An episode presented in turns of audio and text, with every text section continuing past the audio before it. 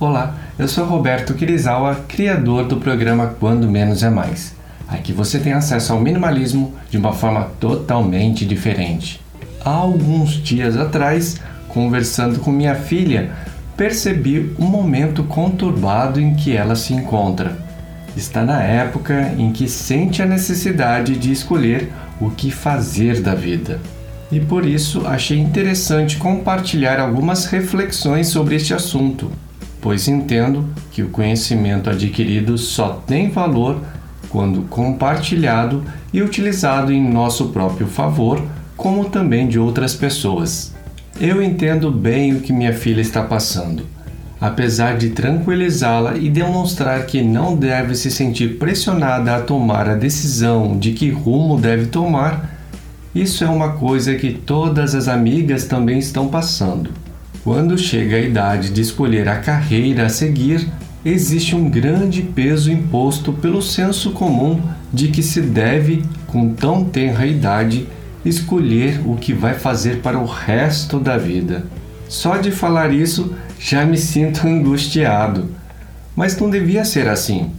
Muitos dos maiores empreendedores de sucesso largaram a faculdade por perceberem que não iria agregar de forma significativa no conhecimento que precisavam.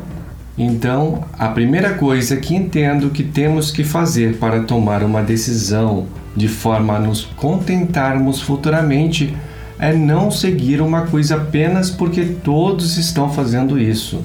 A sociedade criou uma linha de educação que está cada vez mais despreparada para os novos rumos que estamos tomando. Uma coisa que acho interessante para tomar uma decisão difícil é refletir quais serão as consequências caso optarmos por seguir o caminho de nossa intuição. Muitas vezes sentimos em nossos corações a vontade de seguir um caminho, mas por medo e não querendo desiludir as pessoas que estão ao nosso redor, não fazemos isso aceitamos viver uma vida que não queremos apenas para contentar as outras pessoas. E o pior é que estas outras pessoas também fizeram a mesma coisa. Ou seja, isso virou um círculo vicioso, onde todos acabam tomando as decisões erradas e continua pressionando os próximos também a tomarem a mesma decisão errada. Isso, para mim, é inadmissível. Imagine que você pensa começar um novo negócio na internet, mas está com medo de não dar certo. E por isso está paralisado, sem saber se deve ou não tentar. Agora pense comigo: quais serão as consequências caso você tente e não dê certo? Pode ser que você perca o dinheiro e tempo investido em cursos para se preparar para esta empreitada ou pode ser que tenha algumas noites de sono mal dormidas, tendo que trabalhar após o trabalho para montar este novo negócio. Talvez você também sinta vergonha de ter tentado e não ter conseguido. Agora, seja sincero comigo. Por causa dessas consequências, caso não dê certo, que você vai deixar de tentar realizar esse seu sonho? Será que não vale a pena correr o risco e arriscar? Em último caso, você ganhou experiência, aprendeu novas habilidades e ficou mais calejado para o próximo desafio. É assim que eu penso e é assim que você devia pensar também. Não faça como a letra do Zeca Pagodinho que diz que deve-se deixar a vida te levar. Você tem que ter as rédeas da sua própria vida. Cair é normal. Agora, nem todo mundo está disposto a arriscar a cair pois não sabe se terá a força necessária para levantar. Só que pense, isso é lei da natureza. Quando éramos crianças e estávamos aprendendo a andar, quando caíamos, simplesmente levantávamos novamente e seguíamos em frente. Lembre-se que quando você deixa de tomar uma decisão, na verdade está tomando a decisão de deixar que outros decidam por você e você acha que estes outros tomarão a melhor decisão para eles ou para você? Quando eu treinei judô na minha infância e adolescência, me lembro que tinha uma frase escrita na parede do dojo em que eu treinava. Esta frase estava escrita ao lado do quadro de Jigoro Kano, criador do judô. A frase dizia: Mais vale o choro de uma derrota do que a vergonha de não ter lutado. E isso acabou pautando muito das minhas decisões na vida. Entendi que é melhor se arrepender da tentativa de acerto ao nem ter tentado.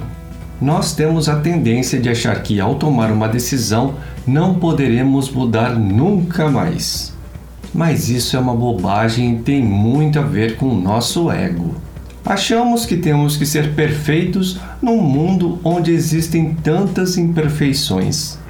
Ficamos com medo de tomar a decisão errada, enquanto isso é super normal.